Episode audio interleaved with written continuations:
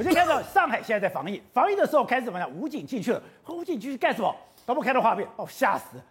他居然有人违反规定出来，结果被剃头。哎，我在国中的时候被剃过，没有想到现在上海也这样剃头。哎，这真的很惨。现在呢，他们武警现在就负责搞这种事，因为这个人家里没菜，我要出去买菜，那怎么办呢？被抓到，被抓到，他就说：“我给你剃头。”我剃头呢，看你以后还有没有脸出门哦。剃头意思是这样，你爱出门嘛？你出门，你如果头一个坑坑巴巴，你会很难看嘛，对不对？这是被哎压着剃头哎。他们现在防疫防疫到这个状况，所以很多网友，包含中国网友都没办法接受嘛，说哎，现在是回到古代吗？怎么搞这个？你这个剃头根本就是在羞辱人嘛？是在羞辱人呐！而且呢，现在上海压力大到什么程度？哎，以前在武汉看到晚上是不是会大家一起来唱歌啊？鬼哭狼嚎，哎，现在上海也发生这种状况。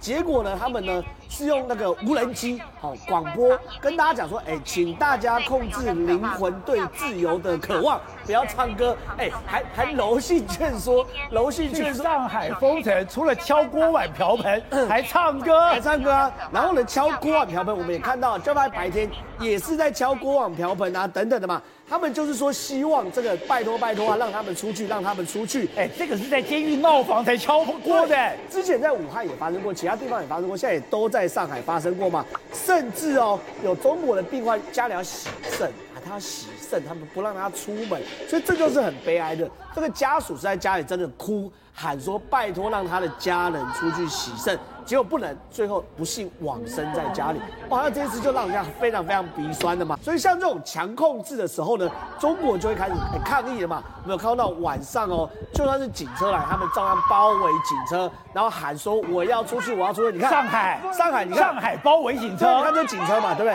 照样包围警车啊，然后说他要出去，他要出去嘛。然后呢，现在上海这样子哦，他们还遇到什么？没有食物吃。没有菜，对不对？就上海导播回回来带我们这边哦。上海竟然出现一份叫做《野菜大图鉴》哦，这《野菜大图鉴》他教大家辨识哦，轻松辨识十八种野菜。他说，你如果需要啊，你去小区里面看看有没有吃的。那我原本以为只是开玩笑，结果呢，哎，我们看到真的哎，现在我们看到画面去小区摘野菜，这真的，因为他看这个图鉴，然后去找哪些野菜能摘。然后呢，现在上海人还有实拍说，哎，这野菜真的能吃哎，所以实拍炒野菜，这是炒野菜。然后呢，野菜，对呀、啊，哎，他先你看我这拍清洗嘛，对不对？接着呢，然后再拍这个，他去炒野菜，吃野菜。可问题是，野菜有可能不小心会中毒，对不对？芋头，呃，跟那个一般的芋头是不一样的，姑婆芋啊是不一样，所以这个真的建建议建建议还是尽量不要。